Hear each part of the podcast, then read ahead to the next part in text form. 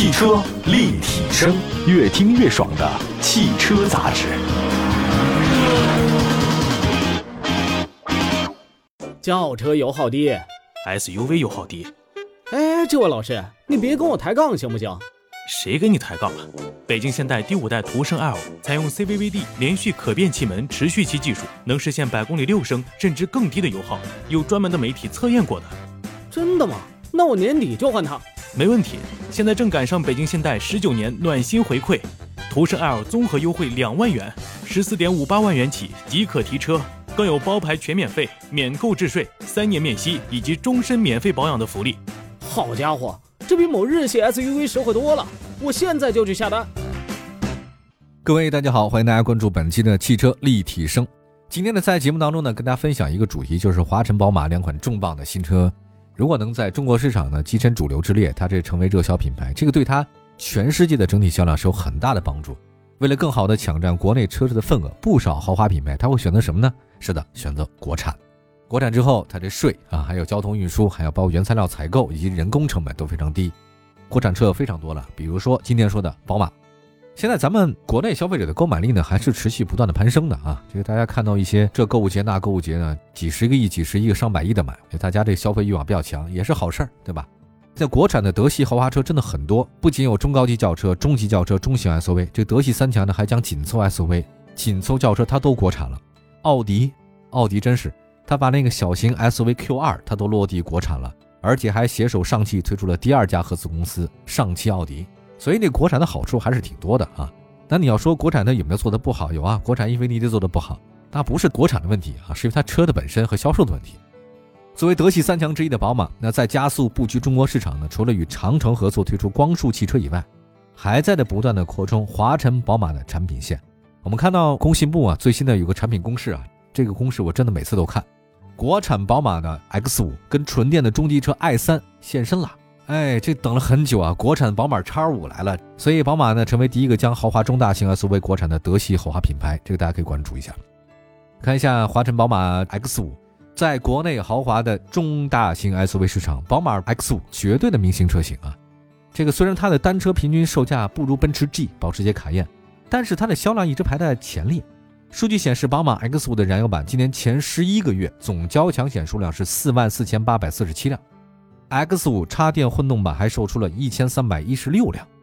X5 呢系列在中国市场的月均的销量超过四千辆，我觉得即便是放在国产豪华中型 SUV 市场，这个也是一个相当出色的成绩。虽然宝马 X5 在目前依旧是细分市场的销量领跑者，但它的压力呢也在不断的增加，这种压力来自于老对手奔驰。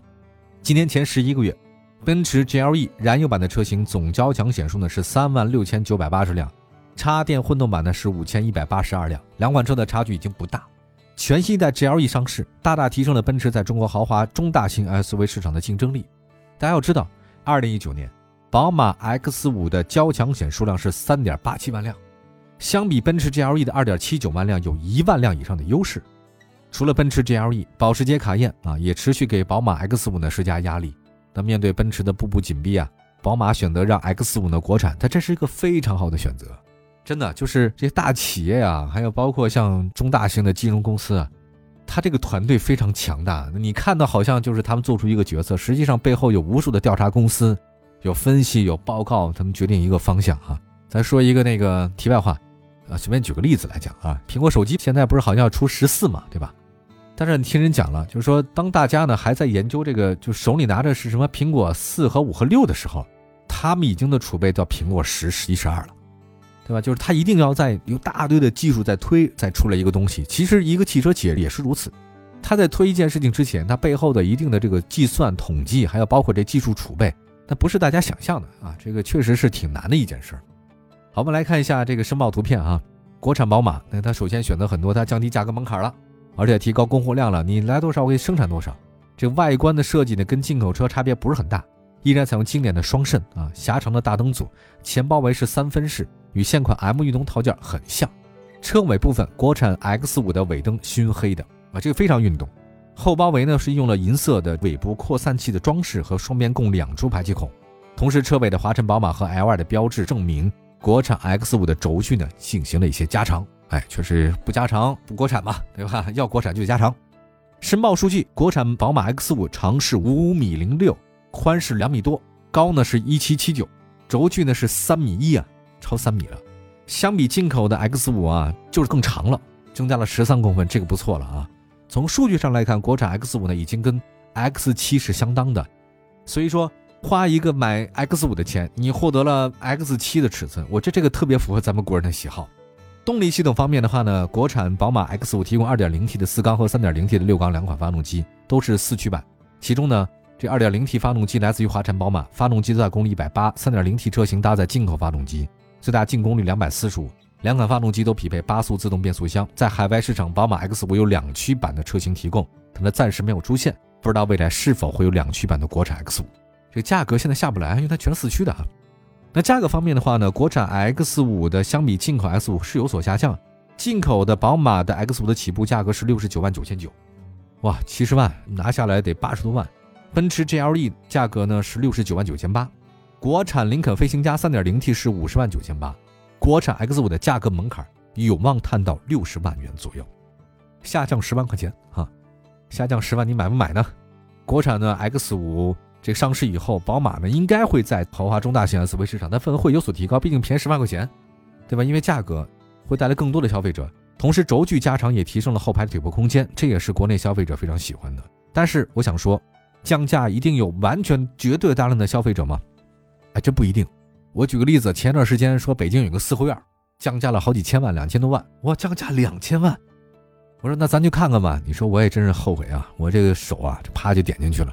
发现降价了以后还两个多亿，你这事儿，哎呀，我这自取其辱啊！这是，好吧，我们得开小小玩笑啊，毕竟降价是非常好事，国产了嘛，这个会带来一些消费者的。但是这个人群啊，对这个十万块钱敏感不敏感，那是另外一回事了。休息一下，一会儿看看轴距加长会不会对国产宝马的 X5 的竞争力呢有所帮助。我们一会儿回来。汽车立体声。继续回到节目当中，您现在关注到的是汽车立体声啊。今天在节目当中呢，跟大家分析分析华晨宝马两款重磅的新车，都是要国产的啊。那刚才说到了那个轴距加长，呃，十三公分，这个对国产宝马 X5 的竞争力有很大的帮助。但是我觉得这个也会让进口的 X7 的定位尴尬了。你车身尺寸方面，国产 X5 呢跟 S7 旗鼓相当，价格呢相差不少，那你我肯定买 X5 嘛，对吧？目前来看，宝马 X7 在中国市场太不受欢迎了，比那个奔驰 GLS 呢这个默默无闻。X7 今年前十一个月才卖了一万多辆，而奔驰 GLS 卖了一万四千多辆。展望未来中国豪华的中大型 SUV 市场，Q7 极有可能成为宝马 X5 国产的最大受害者。都是德系三强，但是在高端市场，Q7 远不如宝马和奔驰受欢迎。Q7、A8L、奥迪的这种车型高端车靠的是性价比，靠的是价格。奔驰、宝马打的话，打品牌确实有点难。但现在 X5 呢是下探价格，奥迪 Q7 的价格优势也会大幅缩水，会影响到销量。但是同时呢，林肯飞行家、沃尔沃 XC90 这个车型也会受影响啊，因为在品牌方面，不管是沃尔沃也罢，林肯飞行家好像都不如宝马。国产宝马 X5 上市的话呢，未来整个中国的豪华的中大型 SUV 市场一定会竞争变得非常非常的激烈，这个毋庸置疑啊，毕竟是德系三强啊，确实比较厉害。另外，我是真想知道，就是说，那你说它未来老对手奥迪和奔驰会不会也在豪华中大型 SUV 上国产呢？我觉得这是存在的啊，特别是奥迪，在上汽奥迪呢已经开始以后，奥迪呢会更多的国产车型来支撑它嘛，它不能什么都不生产。所以目前来看起来，未来大家都知道，上汽奥迪可能会让奥迪的 Q7 国产也会价格下降。哎，喜欢车的朋友可以等一等。好，这个市场太有意思了哈，真的，我觉得这么六七十万的车。我的身边真的不缺成功人士啊！放眼望去，我真的很想知道他们是干什么的。你们怎么那么有钱？开小玩笑，再来说说华晨宝马 i3。这次宝马有两款车，一个是 X5，一个是华晨宝马 i3。本期的这个工信部的新车申报目录里面，宝马 i3 也出现在这个目录当中，名字是 i3，但是啊，它跟之前进口销售的 i3 不是一款车。进口 i3 是两厢车，外观很个性啊，而华晨宝马的 i3 是纯电的中级车。你可以理解成为这是宝马三系的 L i 的电动版，虽然是有油改电的嫌疑，但是它对销量影响不大，因为呢已经上市的 iX 三也被这么质疑过，但销量不差呀。今年前十一个月，iX 三卖了一万八千多辆啊，这个还是可以的啊。当然，我们数据来看，宝马华晨的这 i 三啊，这个确实比那个电车老大特斯拉 Model Y 它有差距。但是呢，不管有什么差距，它也是卖了啊。你宝马的这个电动车比奔驰电动车卖的还是好一点啊，比奔驰的 EQC 卖的强一点。申报图片来看，华晨宝马 i3 中期改款的三系啊，太像了。前大灯、前后保险杠是有重新设计，但基本一样。前格栅封闭了嘛，这是电动车的标志性的。车身侧面干练修长，是宝马家族的一种风格。有十八英寸、十九英寸两种尺寸轮毂可以选择。作为新能源车，华晨宝马 i3 增加了蓝色饰条啊，表明是新能源。车身尺寸方面，华晨宝马 i3 的长是四米八，轴距是两米九，相比三系 Li，它的轴距增加了五毫米啊，几乎可以忽略不计。动力系统方面，华晨宝马 i3 的驱动电机最大功率两百五十千瓦，型号上来看，它与国产 iX3 是同款产品，但 iX3 的最大功率是两百一，最大扭矩四百牛米。在德国市场销售的是 i4。eDrive 四零最大功率两百五，零百加速五点七。那我们预计的话呢，国产宝马 i 三破百成绩是六秒，特斯拉的 Model 三入门版的破百成绩是六点一秒。它的电池是三元锂电池，空气悬架。作为一个强调驾驶乐趣的豪华品牌，国产 i 三的操控性值得期待。续航方面，目前华晨宝马没有公布续航里程，但是我觉得应该是会超过五百公里啊。这目前申报的车辆里面，它尾部标是 i 三 eDrive 三十五 L，这个应该是高功的，不知道会不会有低功的。那我们来看一下价格，哎，这个大家最关心了。之前有国产 iX 三平价上市，让国产 i 三值得期待。从 i 三的价格来看的话呢，宝马的纯电动车不应该比同级别燃油车贵。我觉得这个策略的话也差不多，所以参考国产宝马三二零 L 二三十一万的一个价格，三二五 L 二呢是三十四万，国产的 i 三的价格不会超过三十五万，看起来倒是不是特别贵，但是三十几万也不算特便宜啊，因为。国产的那个特斯拉 Model 三是二十六万，你是买 Model 三呢，还是买宝马呢？看来价格宝马应该没有太大优势。我听很多人说某某车什么电动车是油改电，认为这些车不太好。但是我是觉得不应该特别在意这个问题啊。本质上来看，纯电动车跟燃油车的差别是什么？只是动力系统、车身结构、底盘调教、主被动安全都一样。所以你评判一个电动车是好是不好，应该先看一看再说。